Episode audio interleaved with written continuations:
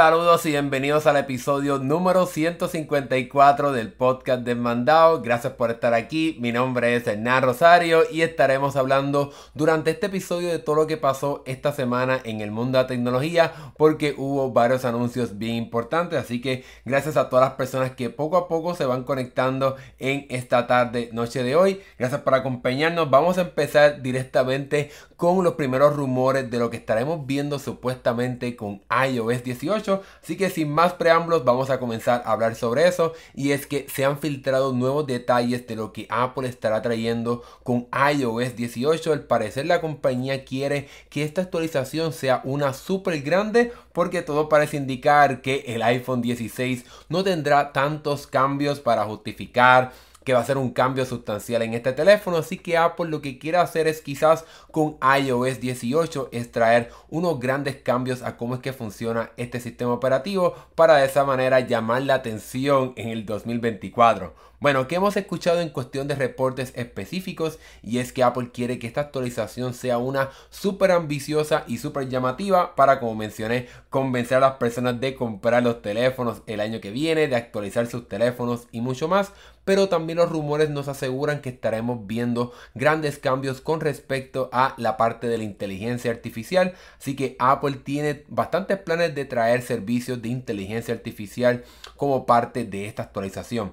Entre los reportes que hemos visto, supuestamente Apple estará trayendo un mejorado sistema de Siri. Todos sabemos que Siri realmente no es la gran cosa que se, se ha quedado bastante atrás comparado con otros servicios de asistentes virtuales y ahora con la llegada de la inteligencia artificial pues obviamente se ha quedado sumamente atrás la gente lo que quisiera es tener como por ejemplo ChatGPT directamente en Siri, pero eso es algo que en estos momentos no se puede hacer. Parece que Apple eso es lo que quiere hacer, traer un sistema mucho más robusto de inteligencia artificial integrado en este asistente virtual que está directamente en tu iPhone, iPad y computadora para que de esa manera puedas hacer mucho más con este sistema de inteligencia artificial en tu teléfono. Ahora bien, esto no se queda aquí ya que la compañía quiere traer también esta parte de inteligencia artificial para su servicio de Apple Music para que puedas incluso crear listas de reproducción utilizando el poder de esta inteligencia artificial. Eso sería algo bastante interesante.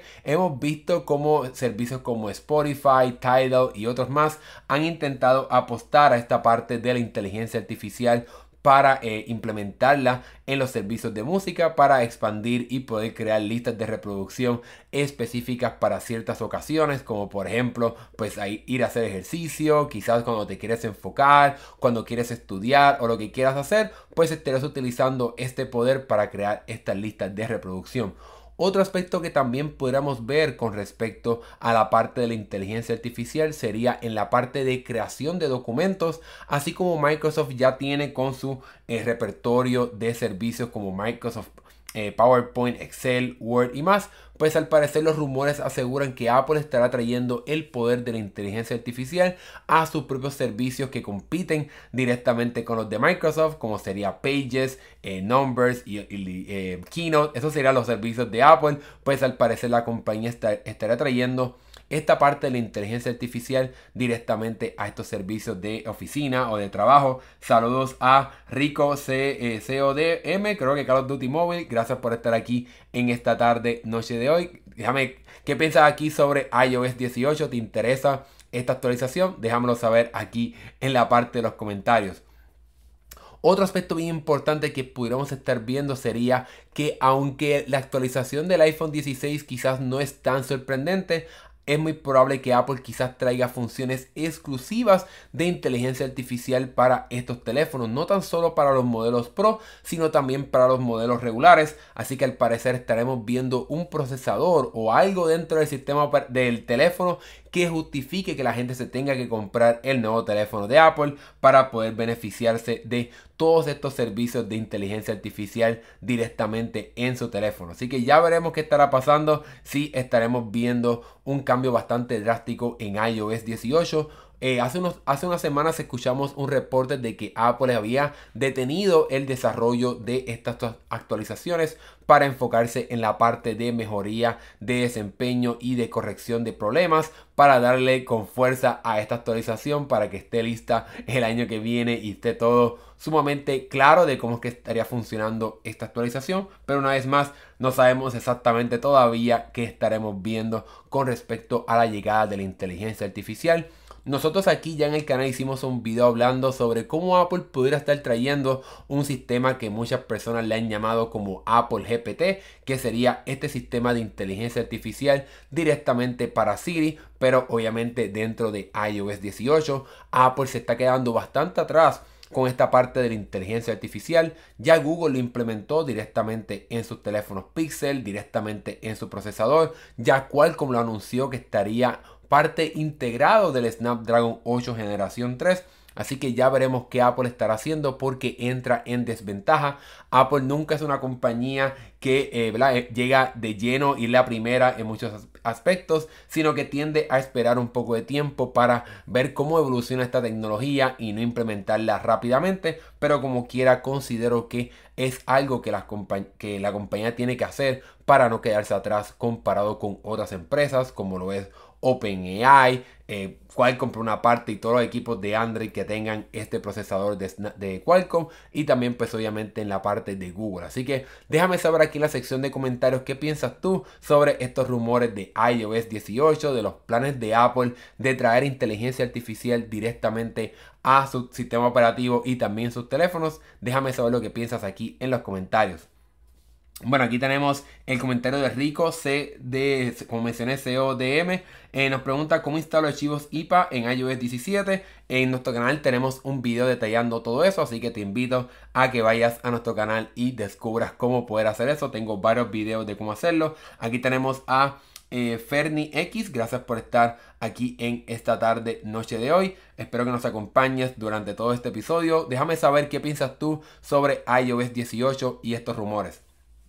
Bueno, vamos a pasar ahora de tema. Ya hablamos un poco de iOS 18, pero tenemos que hablar ahora sobre la noticia de esta semana. Y es que sin duda alguna fue algo que yo creo que nadie realmente se esperaba. Lo que vimos eh, tan reciente como ayer en la tarde noche, pero nosotros lo, lo cubrimos esta mañana. Así que se nos tardamos un poquito en cubrirlo, pero vamos ahora a analizarlo de lleno aquí en nuestro podcast semanal. Bueno, señoras y señores, Apple ha anunciado que finalmente el soporte para el estándar RCS estará llegando finalmente a la aplicación de mensajería de Apple, tanto en su teléfono, para que puedas comunicarte con las personas que tienen Android de una manera un poco más moderna. Durante los pasados años hemos visto como tanto Google, Samsung y otras compañías han entrado como una pequeña pelea directamente contra Apple en busca de forzar la empresa a que adopte este estándar de mensajería, que realmente es el nuevo estándar, es realmente el de nueva generación. Apple durante los pasados años lo que había estado utilizando es SMS, que sería un estándar ya bastante anticuado. Ya prácticamente todos los teléfonos de Android utilizan el sistema de RCS, que tiene muchas funciones características de iMessage de la parte del servicio de mensajes de Apple, pero directamente en la parte de mensajes de texto cuando utilizas un teléfono de Android.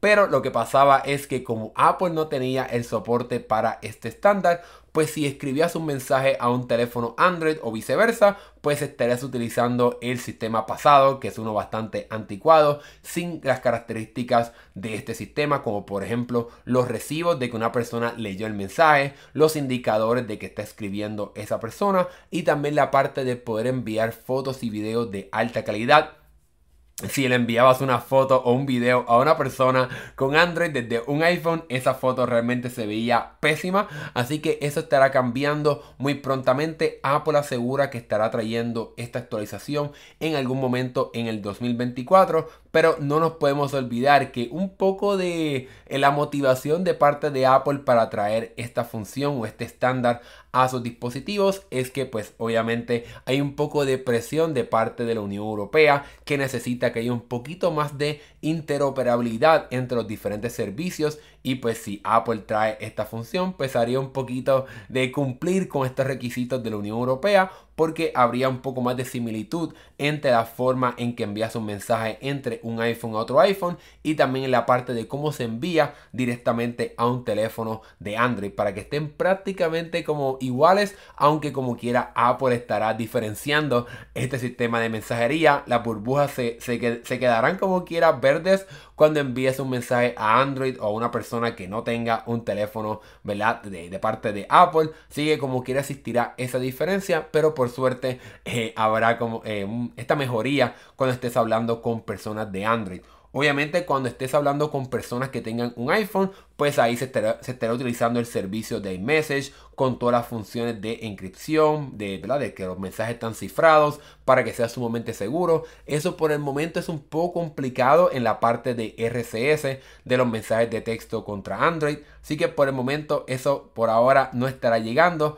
Pero algo que vale la pena mencionar con respecto a este servicio de mensajería es que Apple no estará implementándolo directamente en iMessage, sino que lo mantendrá un poco separado. Así que por el momento pues están como que jugando bastante bien con Android y con Google y con Samsung para que la experiencia de enviar mensajes no sea una tan pésima a la hora de comunicarte. Realmente cuando yo lo hago y envío fotos pues sé que realmente no van a llegar de muy buena calidad pero por suerte eso estará cambiando muy prontamente. Una vez más, no sabemos exactamente cuándo estará llegando, solamente sabemos que llegará en la primera mitad del 2024, pero obviamente esos son seis meses que tendríamos que esperar para saber qué exactamente y cómo es que estará funcionando. Obviamente aquí estaremos haciendo una prueba tan pronto sea realidad este servicio para que te mantengas al tanto de cómo es que funcionaría y qué beneficios exactamente existirían a la hora de enviar mensajes de texto a un teléfono con Android.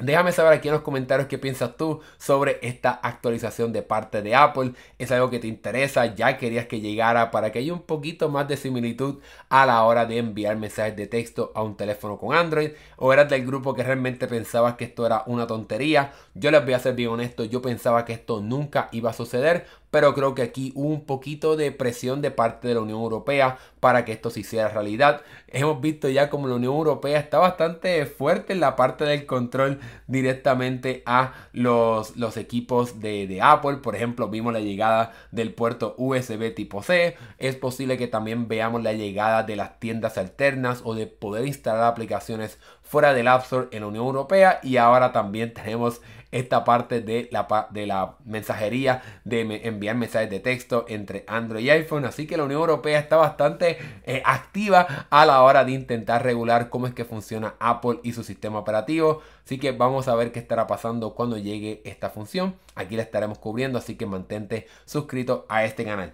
Bueno, pasemos ahora a los comentarios. Aquí 24K Ruina nos dice, bro, el GeForce Now se puede descargar Fortnite en iPhone. Bueno, no estás descargando, sino que estás jugando Fortnite a través de GeForce Now. Cabe la pena recalcar que dependerá del país, de tu conexión a internet, todos estos factores. También recuerda, dependiendo del país donde estés, que está el servicio de Xbox. Ahí hay un poquito mayor de flexibilidad, no hay límite de tiempo. Es posible que tengas que esperar un poco para poder conectarte, pero no hay límite de tiempo como es en la parte de GeForce Now, si es que no pagas por esa membresía. Así que ten eso en consideración a la, hora de considerar qué tipo de servicio eh, utilizarías para jugar Fortnite en tu iPhone. Así que ten todo eso en consideración. Bueno, pasemos ahora al próximo tema. Dejemos a un lado a la parte de Apple y vamos a hablar ahora un poquito sobre Android, específicamente la parte de Samsung. Bueno, todo parece indicar que Samsung estará trayendo un posible dispositivo de la, de la línea Galaxy Z bueno, pero perdón, ahí me equivoqué un momento.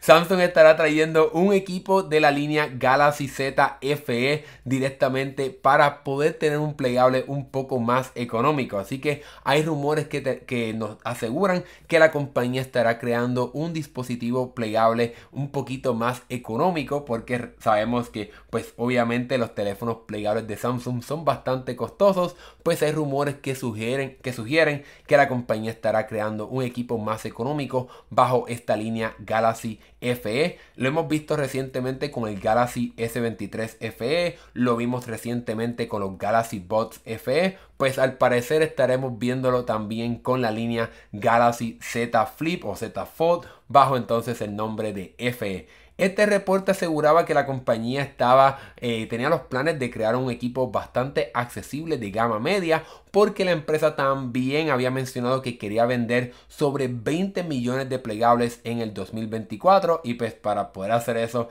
es un poco difícil cuando los teléfonos cuestan sobre mil dólares, por lo menos aquí en Estados Unidos. El Z Flip 5 alcanza casi los mil dólares y el Z Fold 5 supera los 1500 dólares, así que son teléfonos bastante costosos.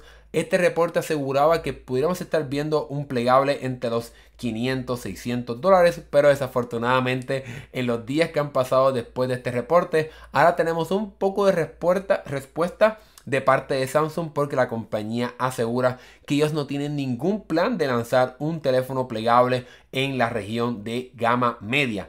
Pero aunque ahí Samsung prácticamente mató ese rumor de que estaremos viendo un teléfono de gama media de parte de la empresa en esta parte de los teléfonos plegables, como quiera, eso no cancela la oportunidad de que veamos un plegable un poquito más económico. Debemos recordar que Motorola hizo eso de cierta manera. Ellos tienen su teléfono Razer más poderoso, con la pantalla más grande externa, pero también tienen un Razer un poco más económico, con una pantalla externa, pues obviamente mucho más pequeña, como estamos viendo aquí.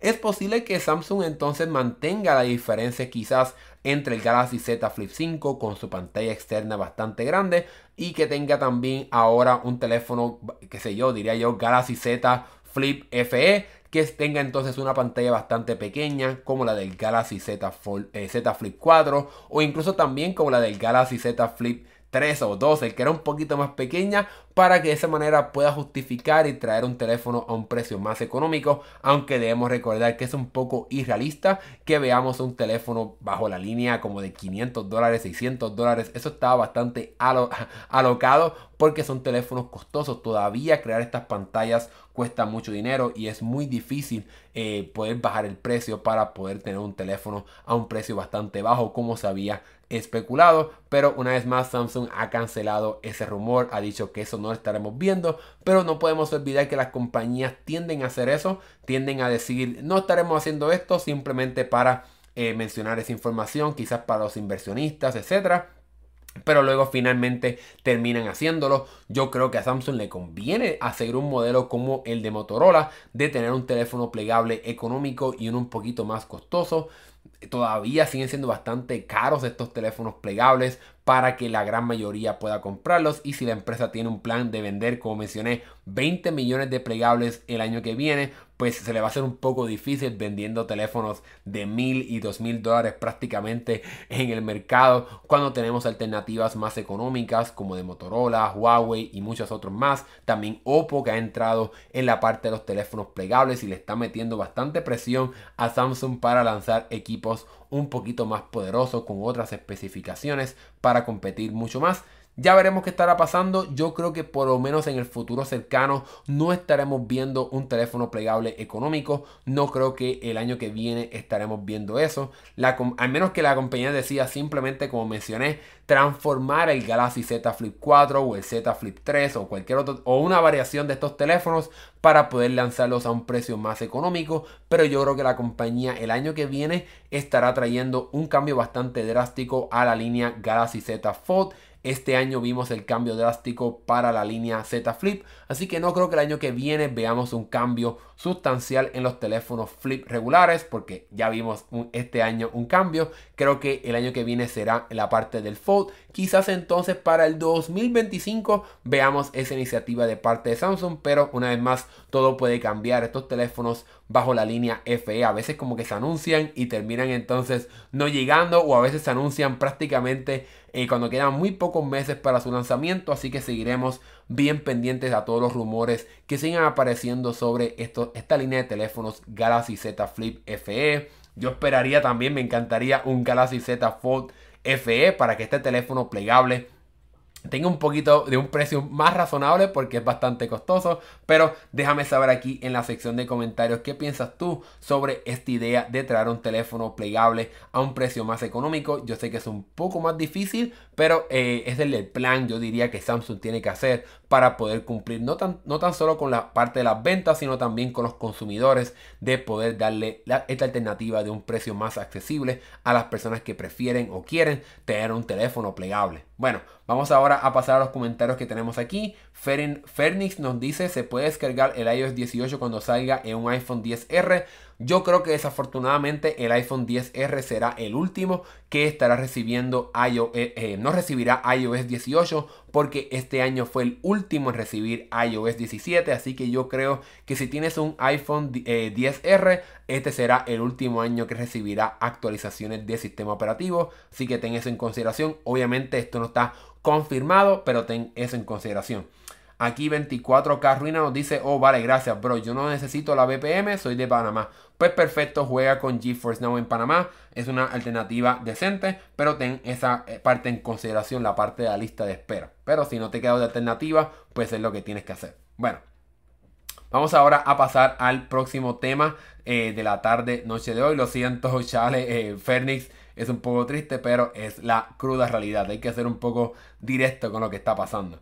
Bueno, vamos ahora a hablar un poco sobre el, un teléfono que se anunció esta, esta semana. Vamos ahora a comenzar con este tema. Y es que Vivo nos ha anunciado su nuevo teléfono enfocado en la cámara y también en la parte de desempeño a un precio en busca de ser un poco accesible. Y aquí tenemos el Vivo X10 X100, perdón, y el X100 Pro. Así que estos teléfonos se diferencian solamente en la parte de la cámara y un poquito en la parte de la batería. Por lo demás son teléfonos bastante poderosos en la parte de la pantalla y también en la batería, aunque hay un poco de diferencias pero en la parte del desempeño pues son similares. La única diferencia sería en la parte de la cámara, pero como quiera están enfocados bastante en la cámara, por lo menos el teléfono Pro. Como mencioné, son teléfonos que no se diferencian tanto entre algunas características como la parte de la pantalla. Tenemos una pantalla bastante grande de 6.78 pulgadas a 120 Hz, así que es una pantalla como podemos esperar ya de un teléfono moderno con una pantalla muy buena. En ese sentido, no te tienes que preocupar. Es sorprendente que la misma puede llegar hasta 3000 nits. Es algo muy, muy sorprendente que este teléfono pueda traer esta tecnología. Ojalá el año que viene tanto los teléfonos de Samsung como los de Apple puedan traer esta tecnología de una pantalla a 3000 nits. Porque Apple se está quedando un poco atrás. Ya ellos tenían como el título de la pantalla más brillante pero se quedaron atrás comparados con los teléfonos chinos que se han adelantado con estas pantallas de 3000 nits. En el interior de estos teléfonos encontramos un procesador MediaTek que sería la parte más débil de este teléfono, pero como quiera es el, procesador más poderoso, el 9300 de esta línea de MediaTek, o si no es más poderoso, uno de los más poderosos que como quiera eso es lo importante.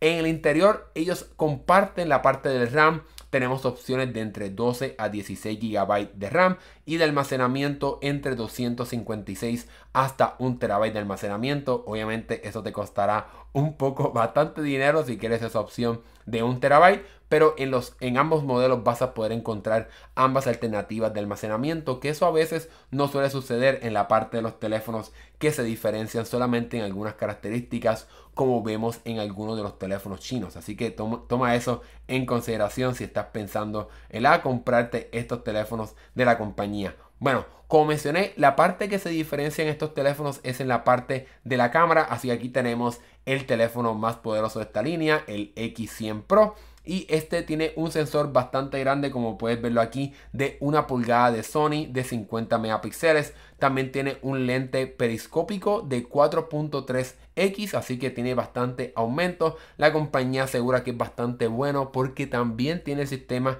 de acercamiento de hasta 100 veces como lo tiene Samsung de forma digital y con un mejorado procesador y mejores lentes. Supuestamente la compañía asegura que es una de las mejores cámaras ahora mismo en el mercado cuando incluyes todos estos factores como la parte de la cámara y del sensor de una pulgada. También tiene otra parte de, las otras cámaras, como quedan así bastante sorprendentes, como una cámara ancha de 50 megapíxeles y la cámara principal, como mencioné, también de 50 megapíxeles de eh, la, la marca Sony con este sensor de una pulgada Como parte del procesamiento de la cámara, ella tiene un sistema que permite capturar fotos del sol sin que se cree este proceso de sobreexposición para que puedas tomar fotos muy bonitas aunque haya mucho sol. Aquí tenemos una foto de Dubai en atardecer quizás y vemos como los edificios se ven bastante bien y no se ve la foto súper explotada de luz para que puedas tener esa alternativa a la hora de capturar fotos con este teléfono. Y como mencioné, se diferencia eh, este teléfono, el X100 Pro del X100 regular, en la parte de que la cámara principal, a pesar de que es de 50 megapíxeles, no tiene sensor de una pulgada y tiene una cámara ancha de 50 megapíxeles y una cámara telefoto de 64 megapíxeles. Usualmente cuando escuchamos, yo creo, cuando escuchamos esta cámara de 64 megapíxeles, aquí estamos hablando de un poquito de menos calidad y el aumento sería solamente hasta 3 veces de acercamiento que se diferencia de los 4.3 que encontramos en el X100 Pro. Así que esas son las alternativas que Vivo nos está mostrando este año con sus teléfonos sumamente poderosos, pero en la parte de eh, desempeño y la cámara. Estos teléfonos estarán llegando el próximo 21 de noviembre a la región de China. Desafortunadamente no tenemos información exacta de cuándo estarán llegando o si estarán llegando fuera de la región de China. Sería una pena porque son teléfonos bastante accesibles por la parte del desempeño y las características técnicas como la pantalla y la parte del almacenamiento y el RAM, porque el teléfono más económico comienza en 548 dólares la versión X100 regular y el modelo Pro, el, el X100 Pro, comienza en 685, obviamente por el almacenamiento de 256 GB. Ya si quieres un poco más de almacenamiento, pues obviamente tendrías que pagar un poco más de dinero. De forma general, realmente este Vivo X100 y el X100 Pro me llama la atención. Los considero teléfonos muy bonitos con esta parte trasera de cristal. Se parece un poquito a la parte de OnePlus, pero aquí lo que Vivo está prometiendo es una excelente cámara con esta colaboración con la marca de lentes 6 o 6, como se diga en alemán o en la lengua que sea este país. Esa es la parte que busca diferenciar Vivo con este teléfono X100, la parte de la cámara. Ya veremos cuando empiecen a llegar los teléfonos, las reseñas y las pruebas si realmente son muy buenas cámaras porque a veces los teléfonos chinos a pesar de que tienen eh, un montón de buenas cámaras en, en, papel a veces no tienen el mejor sistema de procesamiento gracias a que el procesador pues no es el más avanzado. Así que ya veremos qué estará pasando cuando lleguen estos teléfonos. Déjame saber aquí en la sección de comentarios qué piensas tú sobre estos teléfonos. Es algo que te llama la atención te interesan estos teléfonos de vivo o prefieres comprar otros teléfonos del mercado chino, quizás los teléfonos de Xiaomi, etcétera. Déjame saber lo que piensas aquí tú en la sección de comentarios. Bueno, vamos a pasar aquí a la parte de eh, los comentarios que las personas dejaron durante esta pasada sección. Vamos aquí. Eh, nos dice cómo instalar Manager en iPhone 10R iOS 16.1. No sé qué es Manager, así que déjame saber aquí en, en los comentarios qué es Manager y con gusto contesto tu pregunta. Fernix nos dice cuál me recomiendas, el iPhone 12 mini o un Google Pixel. Bueno, depende de cuál Google Pixel vas a comprar. Pero eh, si ya eres una persona que está acostumbrada a iPhone, pues vas a extrañar algunas cosas de los teléfonos de, Apple. Pero si no estás 100% atado de lo que ofrecen los teléfonos de Apple, pues quizás te puedes mover a Android, si no, ¿verdad? Si no, no te importan tanto algunas cosas de los iPhone, como la parte de los mensajes de texto, la parte de AirDrop, las aplicaciones que tengas quizás exclusivas de Apple, todos esos factores van a, ser considerados, en mi opinión, a la hora de decidir cambiarte o no a los teléfonos, a un teléfono con Android. Bueno, en lo que se te ocurre, esa, esas, esas, la parte del Pixel y los otros comentarios que te dejé, vamos ahora a pasar directamente al próximo tema de la tarde, noche de hoy. Bueno, eh, realmente Honor ha estado bastante ocupada o ocupado esta semana, este año, porque la compañía ha presentado su tercer plegable del año.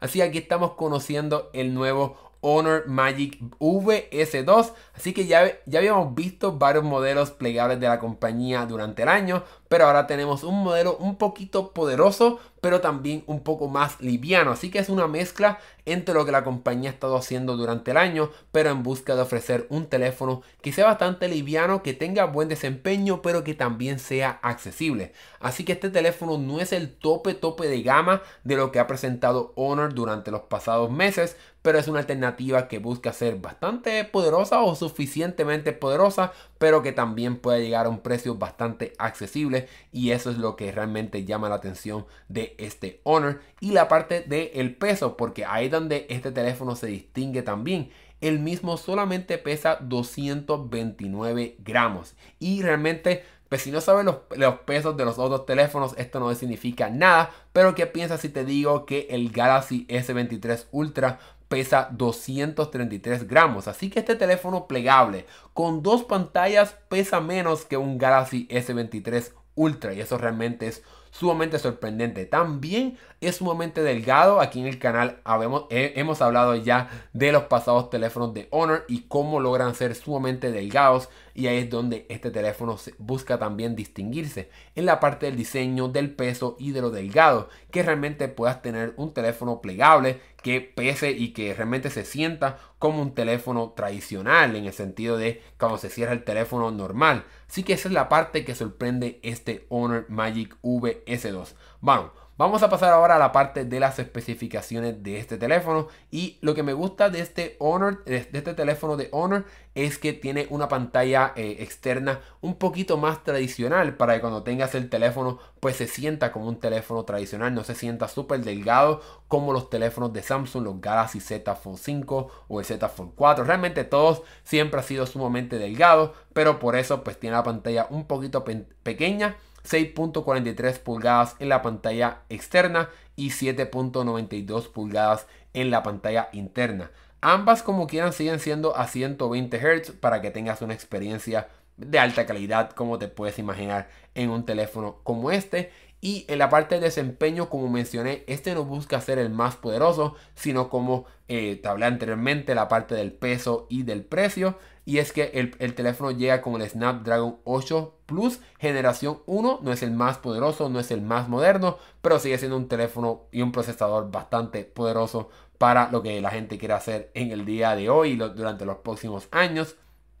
El teléfono llega con bastantes buenas especificaciones en la parte del RAM entre 12 a 16 GB de RAM y también opciones de almacenamiento entre 256 a 512 GB para que puedas tener muchas opciones a la hora de comprar el teléfono. Si necesitas mucho espacio, pues aquí también lo tendrás. En la parte trasera es donde yo no me emocionaría mucho. Obviamente Honor tiene que sacrificar algo para poder tener un teléfono bastante accesible. Estaremos hablando del precio prontamente. Así que en la cámara, aunque supuestamente la principal es de 50 megapíxeles, tiene una cámara telefoto de 20 megapíxeles y una cámara ancha de 12 megapíxeles.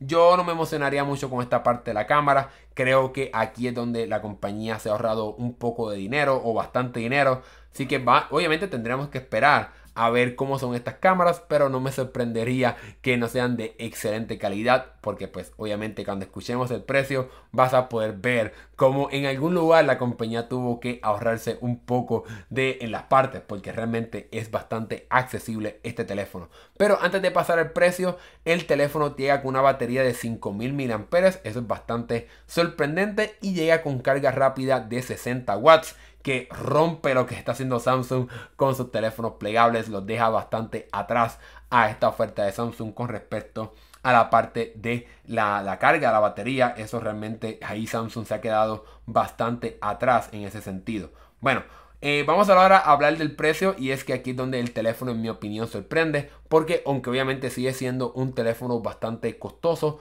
tiene un precio de 958 dólares, pero realmente estos son prácticamente mil dólares menos de lo que cuesta el Galaxy Z Fold 5, de lo que cuesta el teléfono de Google, el Pixel Fold, la oferta de OnePlus. El, de OnePlus sería el más económico entre estos oferta de Google y de Samsung, pero sigue siendo como quiera un teléfono bastante costoso. Se supone que este teléfono eh, llegue en algún momento en el 2024 a las regiones fuera de China, pero por el momento el teléfono eh, parece ser una alternativa bastante interesante con respecto a lo que puede ofrecer tanto en precio como en la parte de desempeño, porque aunque no es el más rápido, por el precio de lo que cuesta de 958 dólares. Te estás llevando un teléfono que es como también una pequeña tabletita. Así que en ese sentido cuando comparas con otras alternativas pues te estás llevando entre comillas un teléfono 2x1 por un precio un poquito más razonable pero una vez más habría que esperar a que llegue el teléfono, que empiecen a pasar estas reseñas, análisis para ver cómo desempeña la cámara, cómo realmente se siente el teléfono, qué tan buena es la parte de la pantalla, cuán duradera será esta pantalla con un teléfono tan económico como este. Déjame saber aquí en la sección de comentarios si esto es algo que te interesaría comprar, un teléfono plegable como este. Déjame saber tu opinión acá abajo. A mí me llama la atención y me interesa, pero todo dependerá la parte del el desempeño del teléfono y la parte de las cámaras para ver cómo se compara con otras alternativas. Bueno, en lo que las personas se van animando a dejar más sus comentarios, aquí Fernie nos pregunta cómo puedo descargar aplicaciones del Play Store en iOS. Eres el único que me lee. Eh, bueno, ¿cómo se pueden descargar aplicaciones del Play Store? Pues no puedes porque las aplicaciones del Play Store son eh, otro tipo de formato, son formato APK y en el iPhone no funcionan las APK. Tienes que utilizar eh, las aplicaciones en el formato .ipa. En el canal tengo un video súper detallado de por qué esto no funciona, así que te invito a que lo busques en YouTube, buscas en YouTube por qué o instalar APK en iPhone y seguramente te estará apareciendo mi cara ahí explicándote cómo es que realmente funciona todo esto y por qué no funciona.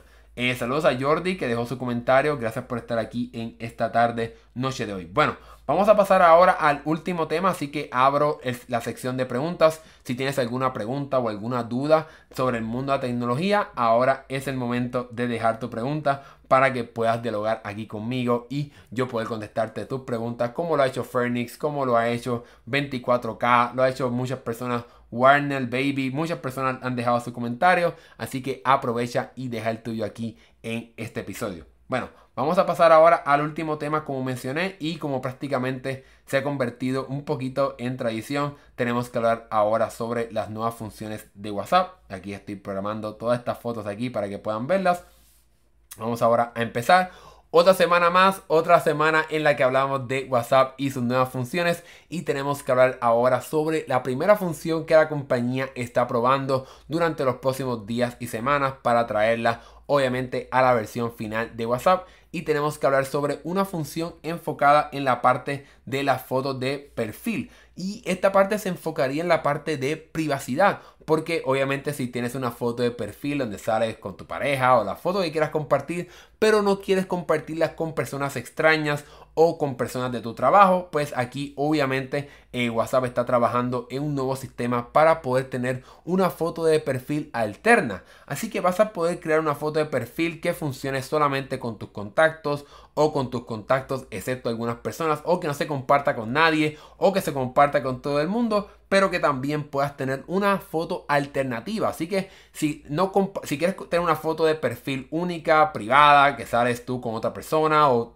o te quieres mostrar como tú eres y que puedas tener quizás una foto un poquito más profesional o, ninguna foto para que puedas compartirla con esas personas que no quieres compartirla y que no simplemente se vea esa W o el caso de tu nombre, una H en mi caso o una Z dependiendo del nombre y esa foto de perfil que se vea en tu cuenta de WhatsApp para que tengas también un poquito de mayor control en esa foto alterna, en esa foto de perfil que WhatsApp prácticamente te asigna que utiliza pues obviamente eh, esa primera letra de tu nombre. Así que esta parte en cuestión de privacidad está sumamente interesante esta función para que eh, las personas puedan tener un poco más de control con quién comparten sus fotos de perfil y que puedan controlar qué otro tipo de foto comparten con otra persona. Yo diría que quizás una foto personal en mi foto de perfil con mis amigos y mi familia. Y entonces quizás una foto que me vea un poquito más profesional para compartirla como mi foto alterna. Para que si hablo con un extraño, con un empleador o con un compañero de trabajo, pues pueda ver una foto, me pueda identificar y pueda saber quién soy yo pero con una foto un poquito más profesional para que esa persona pueda ver una foto, pero no pueda ver esa foto privada que quiero preservar yo, ¿verdad? Entre mis amigos, mi familia, etc.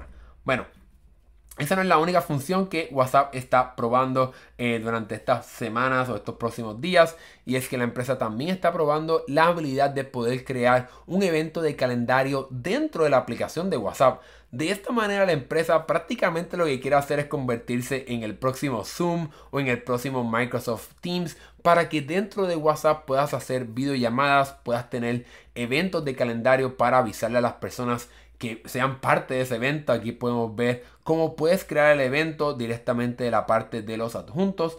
Aquí tendrías ahora una nueva pestaña llamada evento, obviamente. Y entonces aquí a la derecha tenemos la información, el nombre del evento, la descripción, la fecha, la hora. Y la parte última sería aquí la, la sección de la videollamada para que puedas programar esa videollamada directamente en WhatsApp para que puedas, por ejemplo, creaste ese evento de una reunión familiar o una reunión de padres y maestros o de alguna comunidad en WhatsApp, puedes ahí crear la parte de la videollamada para que todas las personas se unan y puedan hacerlo directamente en WhatsApp sin tener que utilizar, por ejemplo, Zoom o Microsoft Teams o la versión de Google, etcétera. Todo lo vas a poder hacer directamente en WhatsApp en busca de, yo creo que en mi opinión, lo que Facebook o Meta, lo que WhatsApp lo que quiere hacer es convertir a WhatsApp en el centro de todo, en el que puedas hacer videollamadas, conferencias, eventos, en fin, compartir tu pantalla como hemos visto recientemente para que WhatsApp se convierta en una aplicación en la cual puedas hacer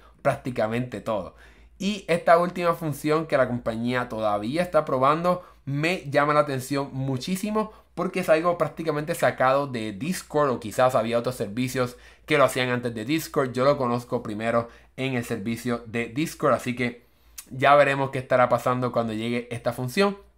Pero aquí lo que estamos viendo es que vas a poder crear un espacio de conversaciones privadas a través de audio. Así que en vez de hacer una videollamada o una llamada de audio a todas las personas en ese grupo, vas a poder crear un espacio en donde vas a poder permitir que las personas puedan entrar y comenzar a hablar. En vez de tener que hacer esa llamada de, teléfono o esa llamada de audio, vas a poder crear ese espacio, la gente entra ahí y vas a poder comenzar a hablar. Esa es una de mis funciones favoritas de Discord. Esto por el momento solamente funciona en grupos bastante grandes que tienen que ser de 32 hasta 128 personas, así que no funcionará en grupos pequeñitos, pero aquí puedes ver cómo eh, la persona está hablando, aquí dice que 29 personas están conectadas, incluso aquí vas a poder ver cómo se ve la interfaz cuando entras a esa parte de ese chat, eh, eh, Entre muchas personas de audio, vas a poder aquí marcar que quiero comenzar esa, esa mensajería, pero a través de audio, al igual que como funciona en Discord, eso me llama mucho la atención. Si por ejemplo tú creas ese espacio de conversación de audio y nadie entra por 60 minutos, pues se cierra automáticamente, de eso no, no te tienes que preocupar, pero para mí lo más interesante de este servicio es abrir un espacio para que las personas puedan conversar sin tener que hacer esa parte de la llamada de audio, sino que habrá como un espacio que el que quiera entrar comienza a hablar, comienzan a compartir y simplemente no tienes que hacer ese proceso de llamada que interrumpe quizás a la persona. Creo que este sistema es mucho mejor comparado con la pasada alternativa que era realmente pues obviamente hacer esas llamadas de audio a esa persona. Realmente estas tres funciones de WhatsApp todas me llaman la atención. No creo que use la parte de los eventos, quizás en la comunidad, en mi trabajo, creo que puede ser una buena alternativa, pero abre el espacio para que WhatsApp se siga transformando de ser un servicio prácticamente completo donde puedes hacer de todo directamente en la aplicación. Y la parte de las conversaciones de voz me preocupa que sea solamente de grupos de 32, de 32 personas en adelante. Diría que también tiene su utilidad en grupos más pequeños para que pues entre amigos, entre personas puedan entonces hacer estas conversaciones de audio un poquito más informales, pero eh, seguramente eh, WhatsApp o Meta tiene alguna explicación de por qué quiere hacerlo de esta manera. Quizás luego en un futuro estaremos viéndolo eh, en esas conversaciones un poco más pequeñas. Ya estaremos viéndolo y pendientes aquí en este canal. Obviamente nosotros seguiremos bien pendientes a todas estas funciones que WhatsApp anuncie y una vez lleguen de forma oficial, pues aquí también te estarás enterando en nuestras redes sociales para que te mantengas al tanto de todo lo que está pasando con WhatsApp. Bueno, ahora hemos llegado al final del episodio. Vamos ahora a pasar a la sección de preguntas aquí eh, Beto nos deja una pregunta que, ah, de lo que hablamos al principio de este episodio. Si quieres, Beto, le puedes, puedes regresar al principio del episodio donde hablamos sobre esto, pero aquí voy a darle un poquito de resumen.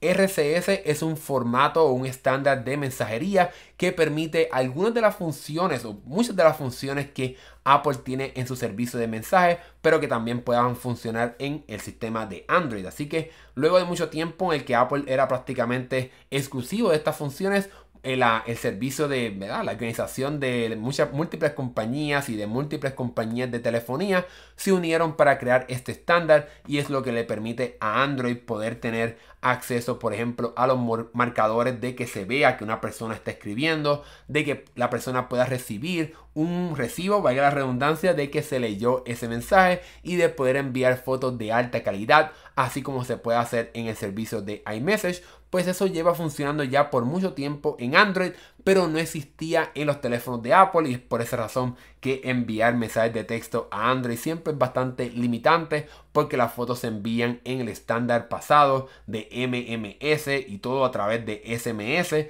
que es mucho más limitado, de menos calidad, menos seguro, no tiene las funciones de indicadores de que alguien está escribiendo, no tiene ninguna de esas funciones, pues ahora luego de mucha presión de parte de Europa, de parte de eh, las compañías y más, pues ahora Apple finalmente ha aceptado todo eso y estará trayendo ese estándar directamente a la aplicación de mensajes para que cuando envíes un mensaje de texto a una persona que tiene Android, pues sea un poquito mejor la experiencia de comunicación. Bueno, eh, Betos, si estás aquí, espero que te haya funcionado esa explicación. Eh, aquí Fernie nos pregunta ¿Qué ventaja tiene la Play Store y el App Store? Realmente ambas son las tiendas de la compañía dueña o, que maneja el sistema operativo. Obviamente el Play Store es en Android y el App Store es de Apple. Realmente las ventajas del Play Store diría yo es que es un poco más abierto, eh, un poquito más flexible a la hora de, de los desarrolladores poder publicar aplicaciones, pero también tiene su lado negativo porque vemos entonces un poquito de más chatarra y de aplicaciones que no se actualizan por mucho tiempo y de aplicaciones bastante anticuadas comparado con lo que ofrece Apple en el App Store. No estoy diciendo que en el App Store no hay aplicaciones anticuadas y viejas y un poquito, ¿verdad? Que con un diseño bastante malos, pero es, creo que es un poco más prevalente en la aplicación, en el Play Store, en la tienda de los equipos de Android. Así que Fenix. Espero que esa eh, explicación te haya funcionado. Eh, aquí tenemos supuestamente a tres personas, así que si tienes alguna duda o pregunta, este es el momento de dejar tu mensaje aquí en este, este episodio del podcast. Voy aquí de, dejar un espacio, unos segundos, para que las personas se animen a dejar su eh, comentario mientras les enseño algo.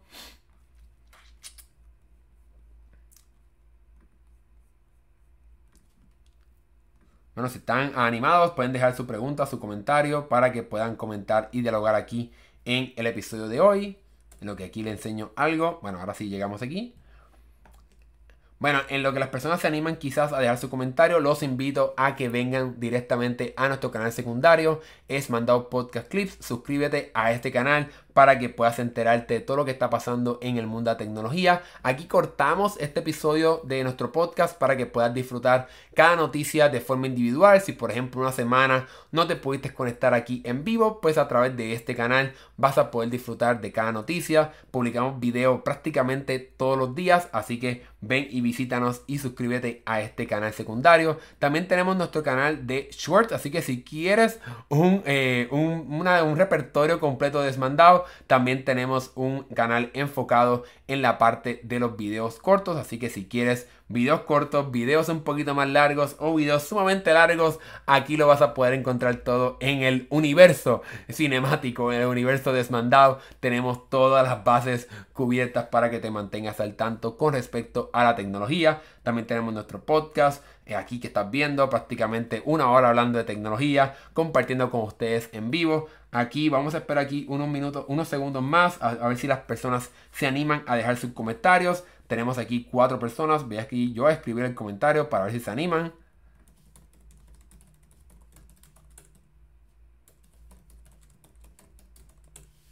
Estamos en vivo. Gente, dejen su comentario para que hablen directamente aquí conmigo en este episodio, en este eh, podcast de la semana en el cual discutimos todo lo que pasó esta semana en el mundo de la tecnología. Bueno, vamos a esperar aquí unos segundos más a ver si se animan las personas.